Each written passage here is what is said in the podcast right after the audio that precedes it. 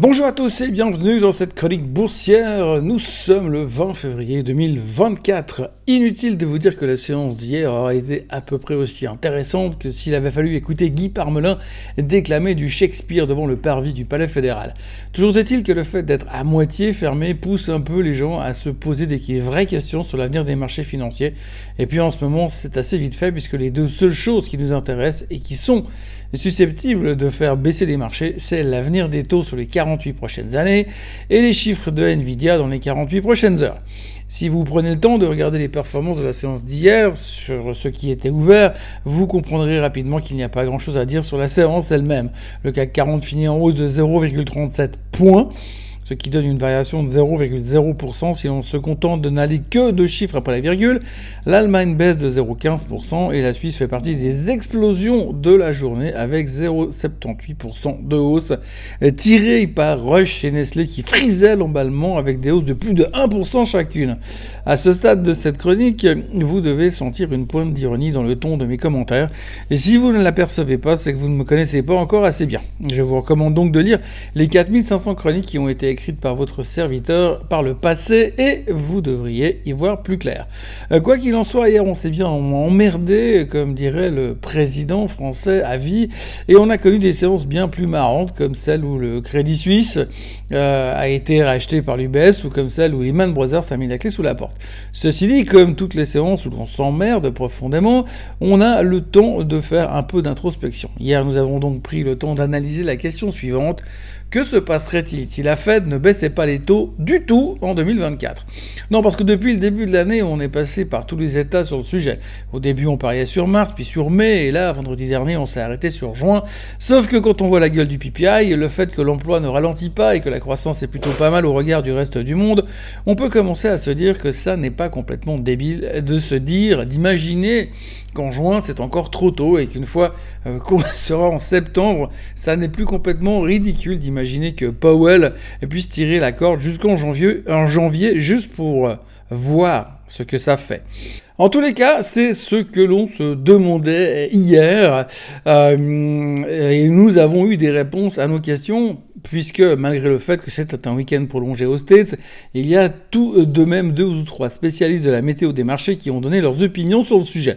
Alors je ne vais pas citer les noms, ça ne ferait pas de sens, surtout que s'ils ont raison, euh, ils se chargeront assez de le faire savoir sur les réseaux, et dans le cas contraire, ça ne servira à rien de retourner le couteau dans la plaie. Cependant, le consensus serait plutôt de dire que ça ne devrait pas trop changer la donne pour les actions, puisqu'en général, le temps que l'économie est en croissance, les actions performent généralement pas trop mal, et que le seul risque résiderait dans le fait que plus les taux vont rester haut longtemps, plus le coup de frein économique mis en place par la Fed euh, pourrait se transformer en couteau de boucher planté dans le dos euh, de l'économie et nous tirer lamentablement en récession. Mais pour le moment, on va dire que le marché est tellement confiant sur l'avenir et tellement rassuré de se dire que la croissance est là pour durer, surtout sur l'IA, euh, qu'on ne voit pas comment on pourrait baisser vraiment.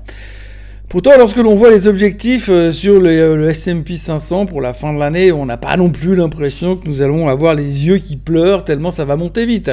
Hier, Goldman Sachs a même trouvé le moyen de modifier son objectif pour la fin de l'année.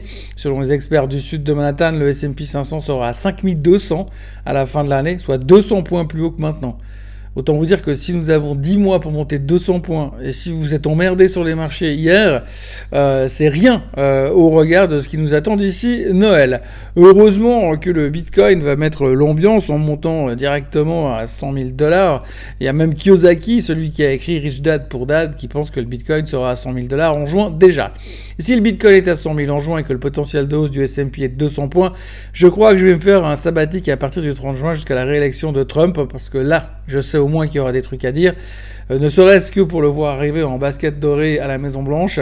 Euh, bref, tout ça pour vous dire qu'hier, on n'a pas fait grand-chose, euh, si ce n'est tergiverser sur les taux pendant toute la séance, en alternance avec des grandes théories philosophiques sur la publication de Nvidia de demain soir. En ce qui concerne la société dont le nom était le plus prononcé par les médias depuis 6 mois, on se demande si tout est dans les prix ou s'ils ont encore des commentaires euphoriques à nous faire pour les 12 mois à venir.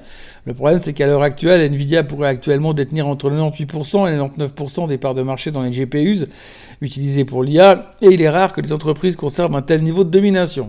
En plus, quand tu as autant de market share, ça paraît compliqué de faire beaucoup mieux. Il y a donc forcément des gens qui se méfient d'une éventuelle déception. Même si cette dernière semble improbable, il ne faut pas non plus imaginer que la concurrence va rester le cul sur une chaise en attendant que Nvidia chope 100% du business. Demandez à Tesla ce qu'il pense de la concurrence dans le business des voitures électriques.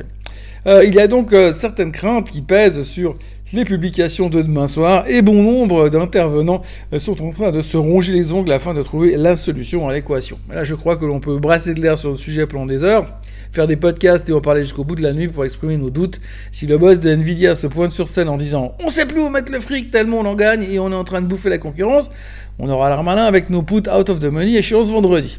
La plupart des actions asiatiques étaient en baisse ce matin, les inquiétudes persistantes concernant le ralentissement de la croissance économique et les taux d'intérêt élevés aux États-Unis ayant largement compensé une réduction plus importante des taux en Chine, ce qui n'était pas trop prévu. Les marchés chinois ont légèrement baissé après un retour de vacances plutôt décevant.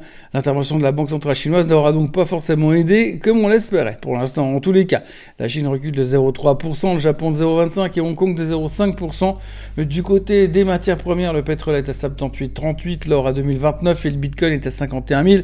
900. Dans les nouvelles du jour, on notera que les autorités américaines ont commencé à tirer la sonnette d'alarme en disant que la masse des crédits immobiliers commence à dépasser, euh, les crédits immobiliers pourris euh, à dépasser les réserves des banques US. Euh, alors tout le monde s'en fout hein, pour l'instant, mais c'est comme ça que la crise des subprimes a commencé. On signalera aussi que le taux d'emprunt hypothécaire à 30 ans aux États-Unis est brièvement repassé au-dessus des 7%. Encore un bon coup de main pour le marché immobilier local.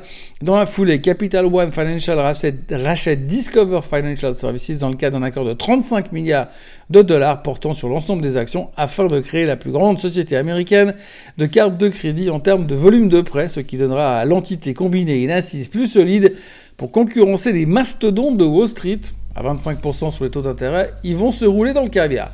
Autrement, les Houthis ont pratiquement coulé un nouveau navire dans la mer Rouge. L'ambiance continue d'être très bonne dans la région. Et puis Boeing nous en a refait une avec un pare-brise fissuré en plein vol sur un 737 MAX. Je reviens sur ma proposition de les transformer en bus scolaires. Je pense que ça sera plus prudent. Il n'y aura pas de chiffres économiques aujourd'hui. Ça nous laissera un peu de temps pour brasser de l'air sur les sujets qui vont nous occuper demain. En revanche, il faudra jeter un oeil sur les chiffres de Walmart et de Home Depot, histoire de voir si Joe American dégaine toujours aussi bien sa carte de crédit. Pour le moment, les futurs sont en baisse de 0,4% et moi je vous retrouve demain pour de nouvelles aventures.